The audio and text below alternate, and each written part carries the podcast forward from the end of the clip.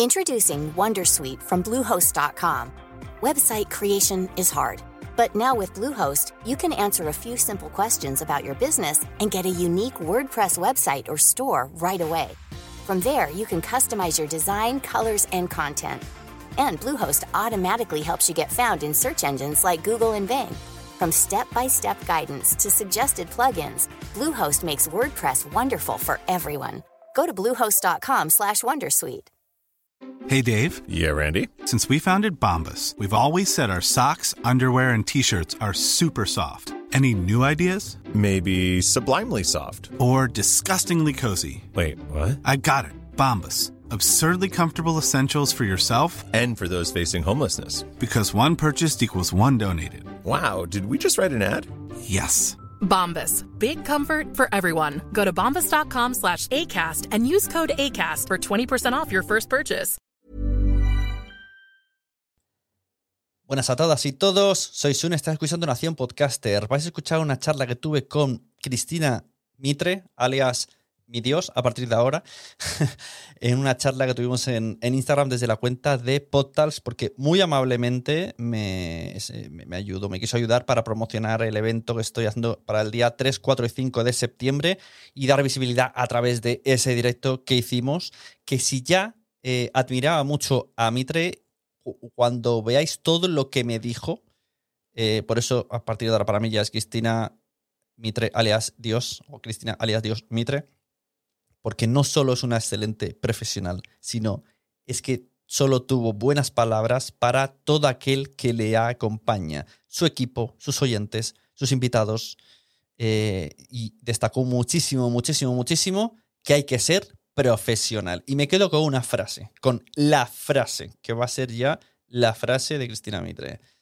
Es ¿cuánto tardas en hacer un podcast? Pues dos horas y media y 20 años de experiencia.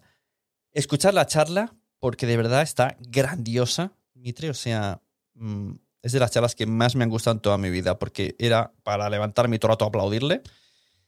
Y a la vuelta de la charla, recordad, con sonido de Instagram, lo siento, eh, pues a la vuelta hablamos un poquito de podtalks y os canto un poquito la agenda que os podréis encontrar. Naciónpodcast.com te da la bienvenida y te agradece haber elegido este podcast. Vamos a conocer mejor el mundo del podcasting en Nación Podcaster. Presenta y dirige Sune. ¿Me oyes? Sí, buenas. ¿Tú me oyes bien? Sí, me he puesto los AirPods y ahora no te oigo. Ah, no. Espera, a ver, me los voy a quitar. Bueno, a lo mejor soy yo. Un poco de ruido de fondo porque soy... ¡Qué caos! ¡Qué caos! Dije, no, quedamos, quedamos a las 7 de la tarde. Estoy en mitad de una obra. Bueno, en fin. ¿Me mira, oyes bien? Sí, Yo te ¿Se oye oigo, todo? te oigo. Igual oís Vale. un taladro. Eh... Igual se pone a llover, que estoy en Gijón. Bueno. Oye, primero, muchas gracias por aceptar este directo y ayudarnos a que la gente conozca un poco esto de PodTalks. Y cuando, a ver si un año ya te, te- te puedo traer a, a, a PodTalks porque molaría mucho. Y, y bueno, lo que puedo hacer es darte un pequeño visibilidad a través de esta ventanita. Muchas gracias, Une, muchas gracias. Bueno, primero para quien no te conozca, eh, Cristina Mitre, del podcast, eh, bueno, el podcast se llama el podcast de Cristina Mitre, ¿no? Antes creo Esta que vez era... acerté con el SEO, Sune, porque yo cuando lancé mi blog en 2012, que no teníamos ni idea de SEO, le puse un nombre que es de Beauty Mail y eso no lo de entendía Beauty nadie. Mail. Claro, pues yo ahora dudaba si el podcast había nacido también como de Beauty Mail, pero se te conoce mejor así. Y bueno, yo básicamente va a ser un poco sesgada esta charla porque yo soy muy fan y yo solo voy a decir cosas bonitas tuyas, porque para mí eh, todo lo que has hecho ha estado bien. O sea, has traído un montón de audiencia, el contenido es de calidad, el sonido es muy bueno, cosa que se agradece que haya un podcast, que haya un podcast además que viene de alguien que, arrastra eh, mucha comunidad y que se preocupe por el sonido. Que debería ser lo habitual, pero no es lo común. Bueno, yo lo tenía muy, yo esa parte la tenía muy clara desde, desde el principio. Al final, la escucha de podcast es una escucha súper íntima y mis podcasts son de hora y media, hora y pico. Si no tienes un sonido bueno, o al menos con cierta calidad, estás metido en el oído de la gente. Eh, hay que dar un buen sonido. Yo creo que sí. Y ha sido un reto la pandemia porque yo viajaba a España, yo estoy en Dubái, antes estaba en Portugal y viajaba a España para grabar y con José Olcina, que es mi técnico de sonido, siempre estamos como súper obsesionados. Él dice que Chris se tiene que oír de fantasía, ¿no? Y yo creo que eso es algo diferencial del, del podcast y durante la pandemia, la verdad, que, que nos las apañamos como pudimos para, para, seguir teniendo esa calidad de sonido y ahora hemos ido un paso más allá, mejorando incluso el sonido, yo grabando desde Dubái. Eh, mis invitados normalmente suelen estar en España, aunque también hemos grabado desde Inglaterra, Estados Unidos también, y intentamos que no suene a Internet, ¿no? Exacto, ese sonido que no suena a Internet. Mira, ahora que has dicho eso, en el último episodio, que haces como una despedida de temporada, que necesitas descansar y tal, hablas un poco sobre tu equipo eh, que, te acompaña y me parece mm. muy importante lo que dices en ese, en ese ahora si quieres me los mencionas y me dices qué hace cada mm. uno y que he escuchado que ahora lo que estáis haciendo, que creo que es lo que has querido, lo que he intuido que dices ahora, que le enviáis el micrófono a los invitados, que eso me parece mm. muy, muy, muy correcto, porque al final todo el mundo tiene sonido Zoom y bueno, no le vas a pedir cosas que no tienen, pero que nosotros se lo aportemos está bien. Mm, eso es gracias a José eh, en su empeño de José Olfina, el, productor, eh, de darle el sonido que, que se oiga muy bien, ¿no? Y entonces ahora yo me grabo en Dubai con mi grabadora y con mi, con mi, con mi micro y enviamos al invitado una caja que recibe la grabadora, recibe el, el, pie del micro, el micro ya montado y sencillamente le mandamos un vídeo explicativo sobre cómo tiene que darle, sobre cómo tiene que darle al play para, grabar. Mandamos el mensajero luego a recoger eh, el equipo y luego José pues monta mi pista, monta la del invitado. Yo estoy viendo al invitado a través de Zoom. Hombre, es un, es un coste añadido y un extra, y un extra esfuerzo, pero yo creo que, compensa porque muchas veces literalmente parece que estoy en la misma sala con mi invitado. Es que se nota. no es así, yo estoy a miles de kilómetros. Claro. Pero creo que hay que hacer, en, yo ya llevo cuatro temporadas, ahora empiezo con, la quinta, lancé el podcast en 2018 y bueno, pues a mí me gusta ir eh, mejorando y como, como José también es un motivado y él para él es súper importante que se, que se escuche bien, bueno, pues hacemos Ese, ese esfuerzo que para nosotros es, es importante. Mencionabas antes el equipo. Eh, desde el principio me ha acompañado José Olcina, que es el técnico de sonido, porque yo tenía claro que era algo que no iba, que no iba a hacer. Primero porque no tenía, ni lo iba a dejar también uh, utilizando el Audacity o cualquier programa, hmm. ni mi tiempo merecía la pena que yo estuviese empleando mi tiempo en, en, retocar el sonido cuando yo lo que tenía que hacer era pues esas otras cosas que hay detrás del podcast, no solamente las entrevistas, los guiones, eh, todo ese despliegue que hacemos en redes sociales, la parte económica del podcast también, ¿no? Monetizar, lo que es una parte tan importante para que el proyecto sea viable. Y luego siempre he tenido también un director de arte, que es Pedro Manero de Beiruta Natterton, que nos hace toda esa parte de desarrollo gráfico, que en mi podcast también yo creo que es un punto diferencial, cómo vendemos luego ese contenido en redes. Y hace año y pico se unió también Concha Sanz, que es la, editora y fact-checking, que para mí es súper súper importante esa labor. Eh, sobre todo buscar, mirar muy bien los, los, perfiles de la gente que viene, que viene al podcast, qué es lo que ha publicado. Eh, muchas veces hablamos de temas de los que yo no tengo ni idea. Yo hablo del virus del papiloma humano o de repente hago un tema sobre la diabetes o hago un tema sobre la insuficiencia venosa crónica, que son temas de los que yo no tengo ni idea, con lo cual eh, no solamente tengo que leerme el libro de invitado, del invitado, mirar su Twitter, mirar su Instagram, sino que tengo que formarme sobre el tema. Entonces, Concha me ayuda mucho en esa parte y luego me ayuda mucho. Em, se escucha el podcast entero, que eso es súper importante, saca todos los sumarios, ese contenido que luego movemos en redes sociales y luego me da feedback, que eso también es muy importante, ¿no? Al final uno cuando trabaja solo, a veces pierdes un poco como la perspectiva, ¿no? De, eh, hay veces que termino entrevistas y digo, ¡buah! Eh, no he encontrado el punto al invitado, me he dejado este tema y que luego lo escuche Concha y me dé, me dé su opinión, esto podrías haberlo mejorado, esto podrías hacer aquí, de esto podemos sacar esto, este hilo para otro podcast. Bueno, pues siempre trabajar en equipo y con gente con la que conectas también, pues, pues eh, es maravilloso, ¿no? Yo creo que la gente a veces se sorprende cuando le digo, no, es que somos cuatro personas más una persona que está ahora en el desarrollo de la web. Somos cinco trabajando en este podcast y espero que se pueda incorporar más gente para que el podcast siga creciendo, ¿no? Al final hacer, yo creo que fue mi primer, mi mayor error cuando empecé con esto del, del podcast, yo decía, bueno, es una manera fácil de hacer contenido. ¿En qué momento pensé yo que era una manera fácil, ¿no? Hacer buen contenido. Bueno, a ver, claro, se puede hacer más sencillo, sí, pero está claro que tú has apostado por todas y está claro que se nota y que están dando resultados. Mm. Porque toda esta forma de trabajo que venía de tu background, porque también esto muchas veces me dice la gente, clientes, ¿no? De, quiero hacer un podcast como la Mitre. Digo, bueno, a ver, vamos a relajarnos. Está bien, está bien tener la referente, pero ojo, cuidado que la Mitre no se sienta y, y llama por Zoom a un médico y habla. O sea, eh, que, que hay muchas cosas y todo esto viene también, explica un poco de dónde sales para quien no te conozca, porque que no piensa que esto es el éxito del champiñón, de que un día cogiste un micrófono, una grabadora y ya estabas con las eh, en los autobuses una foto tuya, que, que esto se ha visto en la parada de autobuses. Bueno, pues al final muchas veces cuando te preguntan, ¿pero cuánto tardas en hacer un podcast? Pues eh, dos horas y veinte años de experiencia, ¿no? Yo vengo del, del Oh, sector de la prensa, de- del sector de la prensa femenina. Eh, he trabajado en revistas como InStyle, Elle, he sido directora de la revista Women's Health.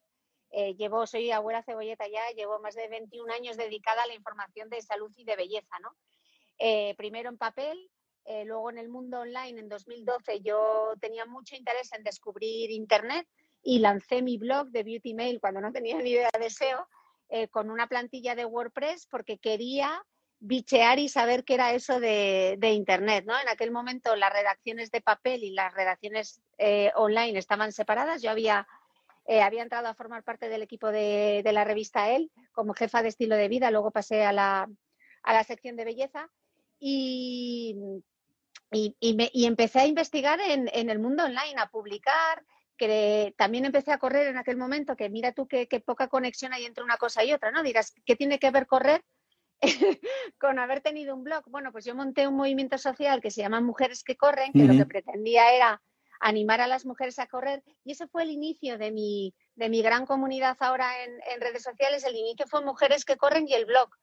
Eh, empecé a correr, empecé a contar no mis aventuras, sino más bien mis desventuras en mallas y en zapatillas a través de un hashtag que era Mujeres que Corre, sobre todo en Twitter. Y a partir de ahí empecé a crear esa pequeña comunidad de mujeres con interés en, en el mundo del running, luego del fitness, de la belleza, de la nutrición. Y todo, eh, me dicen, pero ¿cómo lo has hecho? No? Que yo no tenía ningún plan, yo no tenía un business plan ni un master plan, yo no pensaba dedicarme, yo no me veía eh, trabajando, si me dices, ¿dónde te veías? Pues te puedo decir que en un piso 54, en una torre en Dubai pues no me veía grabando podcast, pero la vida al final tú planeas y la vida dispone, ¿no? Claro, ido, porque ahora pues, tu, trabajo, Mm. tu trabajo ahora mismo es el podcast solo. Mi trabajo es el podcast, es todo el contenido que hago para el podcast, para redes sociales, eh, contenido para terceros, porque ahora hago incluso branded podcast para, para, alguno- para Mm. algunas marcas. He hecho un podcast, un branded podcast para, para Pfizer, he hecho branded podcast para Teoxan, que son los Ajá. laboratorios de ácido hialurónico. interesante. Eh, luego colaboraciones que hago también con marcas en, en redes sociales. Sobre todo es eh, mi mundo es ya online porque los primeros años cuando me hice freelance, que fue en 2016, sí que seguí colaborando con revistas como El, Cosmopolitan, Mujer Hoy, Ujú. pero es que ahora literalmente no tengo tiempo para... Me encantaría, ¿eh? porque me encanta el mundo del papel y me encanta el mundo de la revista femenina, pero ya no tengo tiempo para desarrollar más, más contenido del que ya hago en, en mis propios canales, ¿no? Al final, al final pues es que es el, el- el podcast que lleva mucho tiempo, Instagram, los directos, preparar las entrevistas, eh, Claro. y luego, claro, todo, todo eso que no se ve, que es la tanto. parte de administrativa que también hay que hacerla, la negociación Total. para, para buscar mecenas, eh, estar siempre pendiente de qué es lo siguiente que vas a hacer, por dónde vas a tirar, cómo vas a hacer crecer. Y Bueno, ¿qué te que, y que vas con la lengua afuera. O sea, vas, vas con la lengua afuera, porque a veces me dices, estoy en Barcelona, y hago así como una demanda y me dices, pero es que tengo, o sea, creo que tengo una hora para comer, porque aprovechas y haces Sí, todas las grabaciones de media temporada.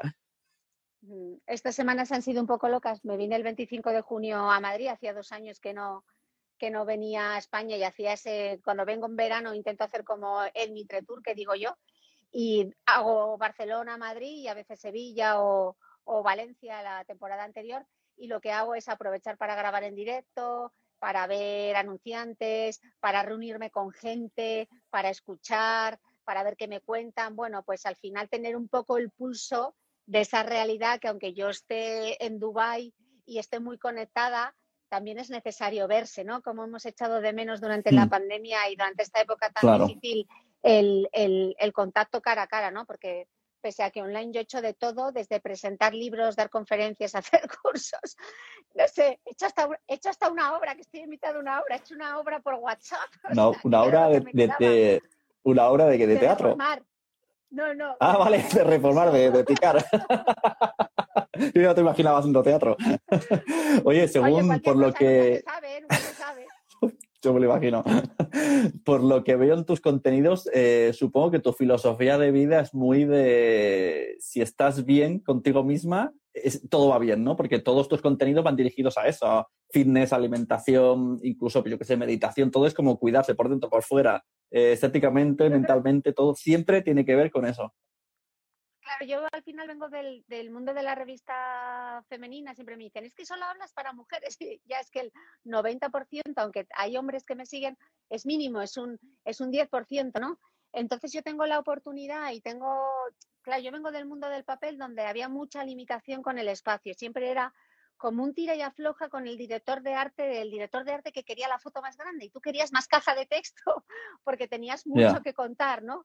Eh, siempre tenías esa limitación. Luego el mundo del vídeo, el mundo de YouTube, yo llegaba tarde a YouTube además y luego consideraba que, que YouTube tenías que ser un poco personaje o, o crearte una imagen y, y yo al final Ya. soy periodista, yo lo que me interesa es lo que me cuenten mis invitados, aunque yo en, mi- en mis perfiles de redes sociales, pues por supuesto que soy yo, pero yo quería contar no mi historia, sino sus historias, porque ellos eran los, que tenían para aportar. Entonces, una hora y veinte hablando de protección solar en un vídeo, como que no te lo vas a ver, Claro, pero en un podcast en un en un podcast, sí. sí. y en un podcast funciona. Entonces, bueno, eh, creo que estamos más desinformados de lo que creemos. Muchas veces la gente cree que sabe más de lo que sabe porque no tiene, no, no se está informando con las fuentes que realmente saben del tema, ¿no? Entonces, mi objetivo era traer a mi podcast eh, a los mayores expertos de determinados temas que a mí me parecían importantes, pues Mm. desde eh, cosas tan diferentes como el ayuno hasta hablar de la depresión con una psiquiatra y ser un poco pues como ese paciente empoderado que tiene toda la información o esa amiga eh, que te explica ese tema, o sea, que hace Mm. las preguntas que tú te harías, ¿no? Muchas veces me dicen, Cris, es que parece que nos lees la mente y no es que lea la mente, es que realmente tengo una conexión eh, muy buena con mi audiencia porque eh, les escucho mucho y les pregunto mucho y, y me pongo muy, cuando hago las preguntas me pongo muy en la piel de, intento generar esa empatía con mi audiencia y, y un poco decir, bueno, ¿qué se estará preguntando el otro, quien me esté escuchando, ¿no? Este concepto lo habrá entendido, yo lo he entendido, lo ater- siempre Sí. digo, aterrízamelo al experto. Claro. Entonces, aterrizando, todo este, eso es lo difícil de la divulgación, ¿no? Eh, conceptos que son sumamente complejos, hacerlos accesibles eh, para que la gente lo entienda. En, en- en- en- en el podcast hemos explicado qué son los telómeros, eh, qué es un virus, qué son las bacterias, eh, todo ese tipo de cosas. Entonces, hacer temas que son bastante complejos, hacerlos accesibles para que la gente de manera sencilla los entienda. Y sobre todo, que cuando tienes la información, tú te pones a los mandos de tu salud. Si tú estás informado y tomas las decisiones Claro, a partir de la información y no con el miedo, pues, pues, pues, pues tomarás la decisión adecuada en ese momento, ¿no? Hicimos un podcast también eh, con Margarita de- del Val, la viróloga, sobre las vacunas, que ha sido uno de los podcasts más escuchados de este año, en un momento justo eh, el 3 de enero, creo que fue, cuando se aprobó la vacuna en España y se empezó a vacunar. Y yo creo que ayudó a mucha gente eh, a resolver todas esas dudas que tenían sobre la vacuna y a decidirse a vacunarse, ¿no? Entonces, bueno, creo que también cumple esa parte que siempre hemos tenido los medios de, eh, no sé de ser, si de servicio público o de servicio para el público, ¿no? Creo que con el podcast eh, se recupera. Lo que, sí que, lo que sí me gustaría es empezar a ver ahora otros podcasts que no sean solo de entrevistas, porque parece que solo se pueden hacer podcasts de entrevistas. Ya, claro, bueno, a ver, eh, es que es eso, al final la gente quiere emular a los que triunfáis y bueno, empiezan por lo menos copiando el formato. Esto de que has dicho de que la gente te dice que es un podcast destinado a mujeres, no sé, yo nu- nunca he tenido esa sensación. Es que ni siquiera si has hablado del suelo pélvico, yo también me he interesado, porque es que nunca he recibido esa información. No, a mí me encanta cuando, cuando lo escuchan en pareja, ¿no? Hay determinados temas de los que hemos hablado, temas de incluso de sexualidad, etcétera, eh, que lo han, los han escuchado en pareja, incluso con, con los hijos, con los adolescentes, ¿no? Eh, y me hace mucha ilusión que sea como una cosa como en familia, que van en el coche y toda la familia, así como la sintonía de ese viaje. Sí, es muy bonito, la verdad. Total. Mira, aprovechando que has dicho lo de entrevista, aprovecho y meto aquí la cuña de PodTalks eh, justo hay una mesa, una mesa de debate en, el evento de podcast que, para quien no sepa, es presencial, no hace falta apuntarse. 3, 4 y 5 de septiembre, que esto la, siempre la gente lo pregunta. Eh, que justo va de debate de cómo hacer buenas entrevistas. Y entonces tenemos tres mm. podcasts, eh, el de Xavi, de Seven, el de Alberto Rey y el de El sentido de la birra, que son de entrevistas, pero no se parecen en nada entre sí. De hecho, si sumáramos el tuyo, sumáramos el de Alex Fidalgo, sobre el papel son personas que entrevistan, bueno, el tuyo no tanto, pero personas que entrevistan famosos. El tuyo es más estilo de perfil profesional.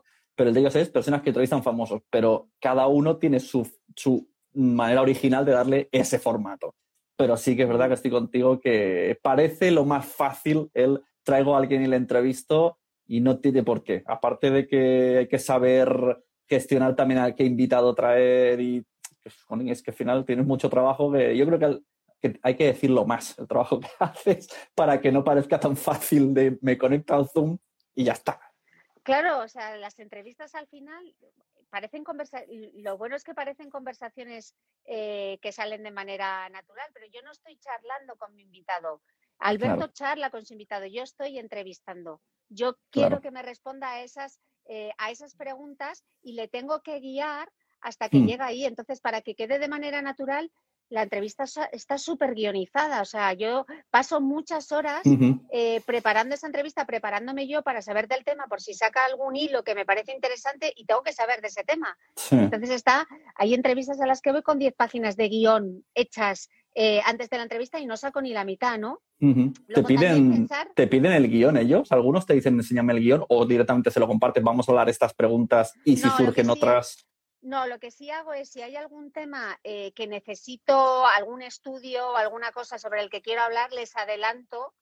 Eh, voy a sacar este tema para que, para que, para que lo puedan responder, ¿sabes? Porque a veces son temas un poco complicados o a veces les doy pinceladas eh, pinceladas de, por dónde voy a ir o qué, cuáles son los temas que cuáles son los temas que me interesan y lo que quiero, lo que quiero debatir con ellos, ¿no? O, las, o por dónde quiero ir un poco, enfocar, enfocar la entrevista para que también puedan saber un poco eh, y, prepararlo un poco, ¿no? Que creo que es, creo que es importante. Pero no, no comparto los em, comparto las ideas, pero nunca las preguntas. Es que esto, según quién las pide, y yo no sé si es contraproducente, porque me, me he encontrado podcast cuando piden preguntas, también se escriben las respuestas y queda horrible porque se ve cómo se lee la respuesta, porque como técnico sobre seguro, y al final queda cero natural. Mm. queda como encima un, término médico. la mayoría de la gente que viene a mi podcast son eh, buenísimos divulgadores, comunican súper bien. Y, es, y es una parece que es una charla, pero realmente es una entrevista y está muy, mi parte está muy guionizada para que a mí también me dé como la seguridad. Y luego también yo he aprendido mucho y lo he reconocido, he aprendido a callarme. Porque lo que te decía al principio, ¿no? Tú estás en los oídos de la gente. Entonces no puedes interrumpir. Entonces tienes que escuchar y luego repreguntar. Y ha sido muy difícil con la pandemia porque como he empezado a grabar por Zoom hay cierto retardo. Y como no te estás viendo, pierdes un poco em, la expresión corporal o la cercanía y a veces es como, ay, perdona, ¿qué me ibas a decir? Ay, Entonces eso intento, no, es difícil de, gestionar, pero he ido, he ido aprendiendo y he, aprendido sobre todo a callar más, a escuchar, a, escuchar mejor y yo creo que también yo no soy la protagonista de la entrevista, yo no voy a compartir mis cosas, es mi, mi entrevistado, ¿no? A veces escuchas podcast de entrevistas que es como el entrevistado mm, habla demasiado y es como no cuentes tú, déjale a él que hable porque es el invitado, ¿no? Quien tiene que creo que eso también es importante a la hora que nos olvidamos que estás entrevistando, no estás charlando, ¿no?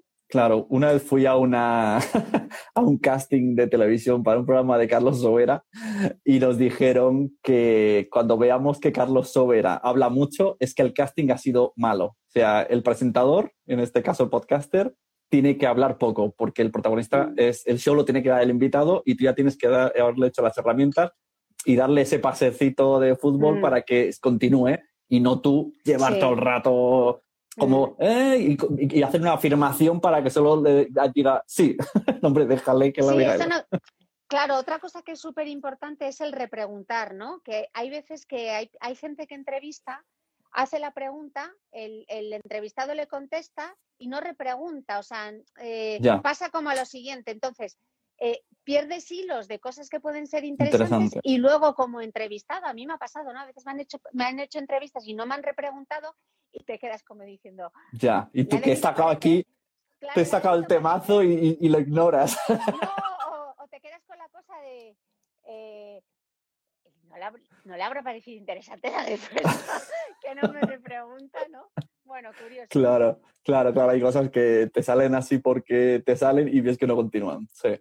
Oye, antes has hablado mucho, esto a la gente le interesa muchísimo, sobre todo a los creadores de podcast, el tema patrocinios y tal, que me llama mucho la atención, que tú le llamas mecenas. Tú Mm. les dejas ahí como, eh, cuidado, que aquí no hay patrocinios, ¿eh? que no, no me mandáis. Soy mecenas, marcas mecenas. Me gusta mucho ese matiz que te da el poder. Mm.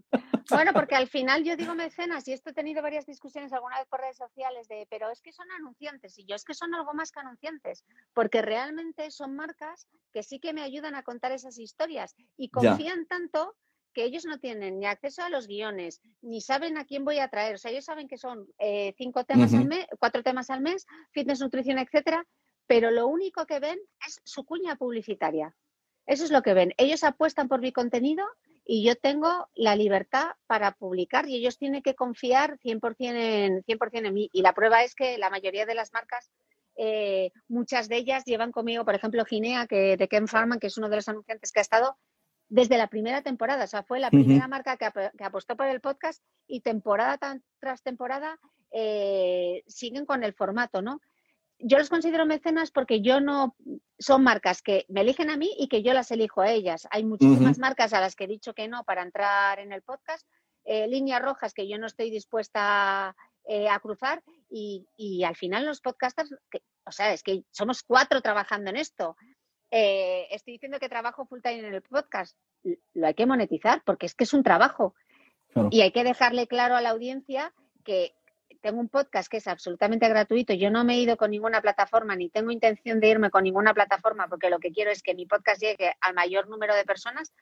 Pero esto para mí no es un hobby, es mi trabajo y me dedico a él 100%. Entonces, de alguna manera hay, hay que monetizarlo, pero también hay que hacer una labor didáctica y explicarle a la gente eh, cómo te financias, ¿no? Porque tú antes ibas al, al kiosco, te comprabas la revista, pagabas por tu revista y luego las revistas tenían publicidad, ¿no? Sí, Pues en sí. el podcast eh, yo lo tengo claro. Eh, hay dos cuñas publicitarias, una pre-roll, otra en mi rol, una mención en mi blog, una mención aquí y punto. Eso es donde está eh, incluido el mecenas. Y cuando hago colaboraciones en Instagram, yo no solo pongo arriba eh, la herramienta que da, que da Instagram de, de Paid Partnership, sino que además antes del texto yo pongo colaboración porque quiero que mi audiencia sepa que ese es un contenido eh, patrocinado.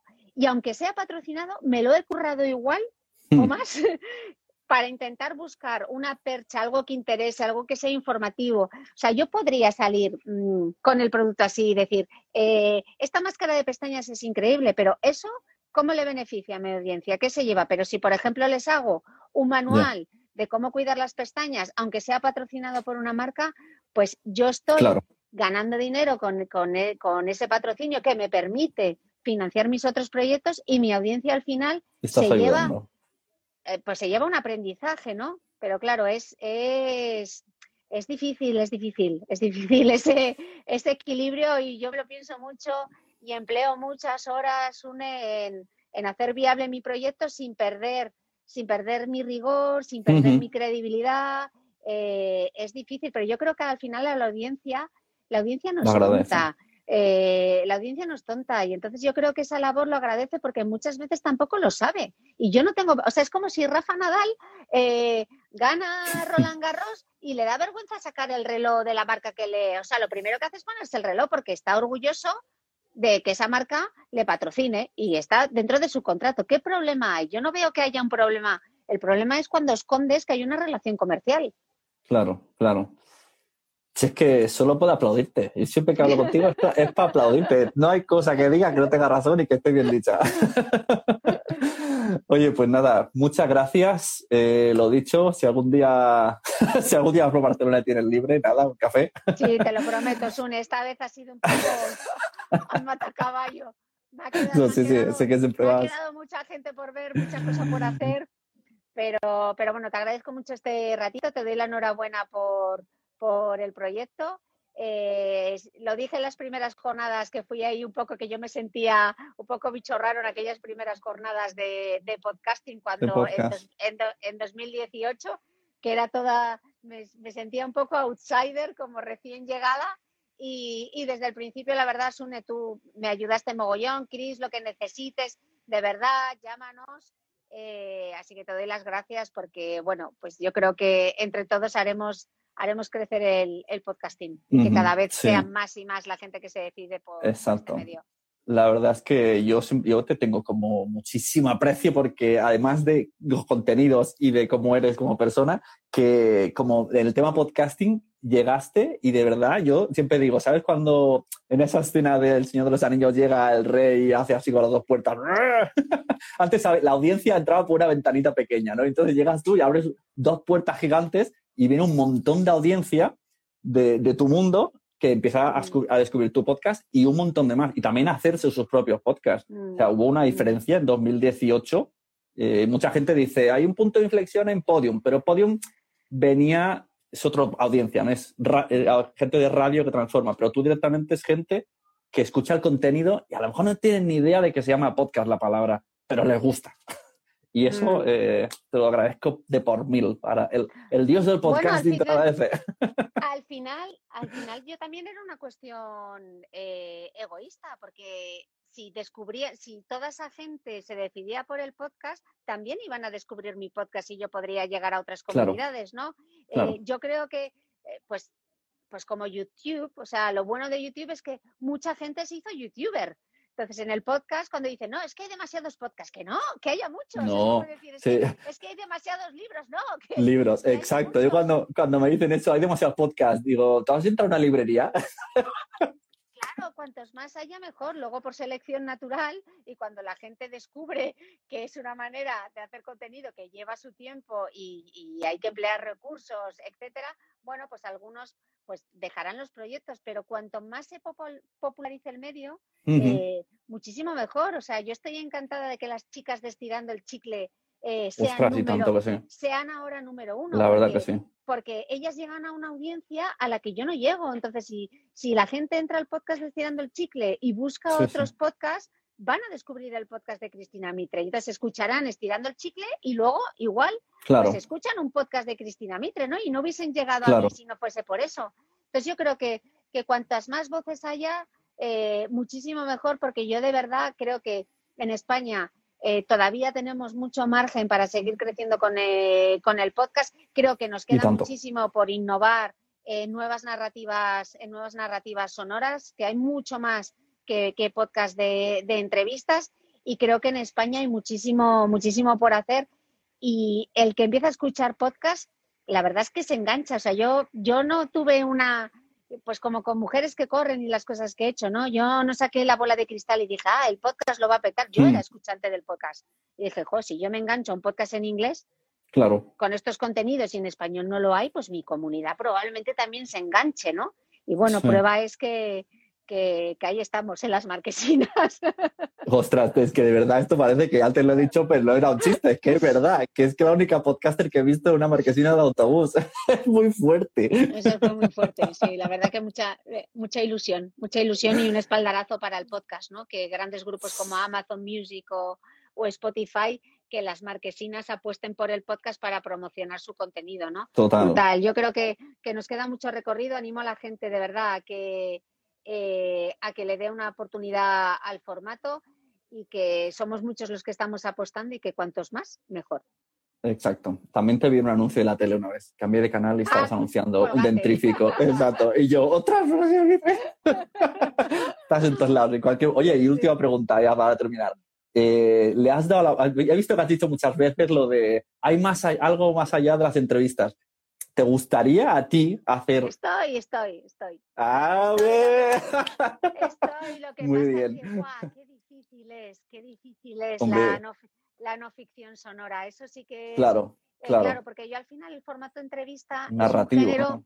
es un género que llevo haciendo, pues claro, más de 20 años. Eh, es a lo que me Claro. he dedicado, he hecho mucha entrevista. Pero ahora me adentro en, en, Cosas en narrativas y otro- cosas en así. otra narrativa que yo no controlo.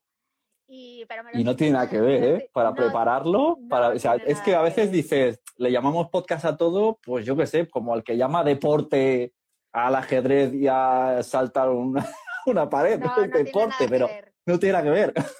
Estoy ahora con los guiones, hice, tengo ya hechos dos, aunque tengo que, que- que darles otra vuelta. Espero lanzarlo finales de este año, si no 2022, y estoy súper ilusionada porque es un Muy registro guay. completamente diferente de lo que he hecho hasta la fecha y, y me apetece mucho. Así que ¿Tuyo, a- tuyo o branded? ¿Eh? No, mío, ¿Tuyo o brand? mío, Ah, mío, mira qué bien, mira qué bien. Pues muy bien, oye, pues nada, estaremos ahí. Estaremos ahí con, con el F5, F5, F5. no, pero no le metas presión, que es muy difícil ese tipo de podcast. Sí, sí. Con calma, con calma. Aparte que lo quiero Exacto. hacer bien, que lo quiero hacer muy bien. Así que Muy bien, oye, pues bueno, has visto el podcast de, sí, he visto en Twitch que, que lo mencionabas, el de este de fútbol, de Pablo, el de speaker, que hablaba de la lucha deportiva. Saludos cordiales. Saludos cordiales. Ha sido el mejor podcast de, Buenísimo. de, 2000 de, 2000 de 2021. Con diferencia, o sea, está súper. Y aparte que ha sido el hombre orquesta, o sea, mm, y que enganche un podcast de periodismo deportivo, de fútbol, yo que no sé ni lo que es un fuera de juego y me he escuchado los cuatro Sí, sí. capítulos eh, completamente enganchada a la historia, tiene Total. muchísimo mérito. Lo recomiendo Sí, Recomiendo que saludos cordiales lo escuche todo el mundo, merece mucho la pena. sí. Había, vi un tuit de una chica que vivía en Venezuela y se había enganchado y no tenía absolutamente ni idea quién Ni eran los protagonistas. Claro, claro. Pero está muy Bueno, bien, o bueno, sea cuando que- Hay, cuando hay una buena historia, ¿no? Es, Claro. eh, es como informe, a mí saludos cordiales me recuerda un poco el informe Robinson, ¿no? Podría no, podía no Ujú. gustarte el deporte, pero Claro. las historias de informe Robinson todo el mundo las veía, ¿no? Claro, Porque claro. Había historia, había historia, esa es la, esa es la clave, hay historia, hay una buena historia. Mira, me gusta esto para en los podcasts, aunque sea de entrevistas, siempre tienen que contar algo. Eso es lo más importante. Claro, total, total. Pues nada, pues muy bien. Muchas gracias. Mira, muchas no nos ha gracias llovido. ¿eh? Ni ha llovido, ni ha habido. Así que corre para adentro. Aquí estoy, aquí estoy con la chaqueta. Muy bien, oye, pues muchas gracias. Muchas Nos gracias ti, vemos. Cuídate mucho. Un Que abrazo. vaya bien. Hasta luego. Pues ya sabéis, podtals.es, si vais a la agenda podéis ver todo la agenda, todo el calendario desde el día 3 de septiembre que empieza a las 5 de la tarde, taller de Aprende a hacer tu podcast. El día 4 de septiembre tenemos a las 11 una mesa redonda sobre redes sociales con Sheila Caparrós, Joan Martín y Marianela Sandovares. A las 11.45 Spreaker nos hablará qué opciones tengo para vivir del podcast en España. A las 12 y media Evox 10 años de podcasting en España. A la 1 y cuarto Olga Martín de TP nos hablará de las mejores estrategias de contenido para obtener más mecenas en tu proyecto. A las 4, Vivir de la Risa con Mia Font del Terrat, Martín Piñol y Judith Tiral. A las 5 y media, Idoia Gantoya de Podimo nos habla de contenidos digitales. A las 6 y 20, formato, entrevista y cómo diferenciarse con Xavi Martínez, Alberto Rey y Ricardo Moya del sentido de la birra. El día 5 de septiembre, domingo, a las 11 de la mañana tenemos un estado actual del podcasting, un debate con Paul de Tribucaster, Eove del otro del micrófono y yo, Sune. Eh, y además recordamos que no lo he dicho, hay micrófonos abiertos todo el rato, dos micrófonos inalámbricos y cualquier persona que venga en persona puede participar en todas las charlas que estoy comentando. A las 12, podcast en directo Z Testers con Carla Escaño. A la 1, comunicar veganismo y animalismo en formato audiovisual con Lucía Arana, Joan Boluda y Aida Gascón. A las 4, tenéis la oportunidad a todas las personas que no sois ponentes para venir y spamear vuestro podcast. Un Open Mic presenta tu podcast. Tenéis 10 minutos para hablarnos de vuestro podcast y tener ahí vuestro pequeño momentillo. Os espero, es presencial, es gratuito, no hace falta para inscribirse y además pertenece, podcast pertenece al evento FanCon. ¿Qué quiere decir? Que podéis ir a podcast durante todo el fin de semana, pero a poquitos metros tenéis FanCon, donde hay lucha libre, juegos de rol, juegos de mesa. Em, bueno, videojuegos, es que hay de todo. Es que lo de FanCon es una locura. Vais y lo comprobáis. Nos vemos los 3, 4 y 5 de septiembre.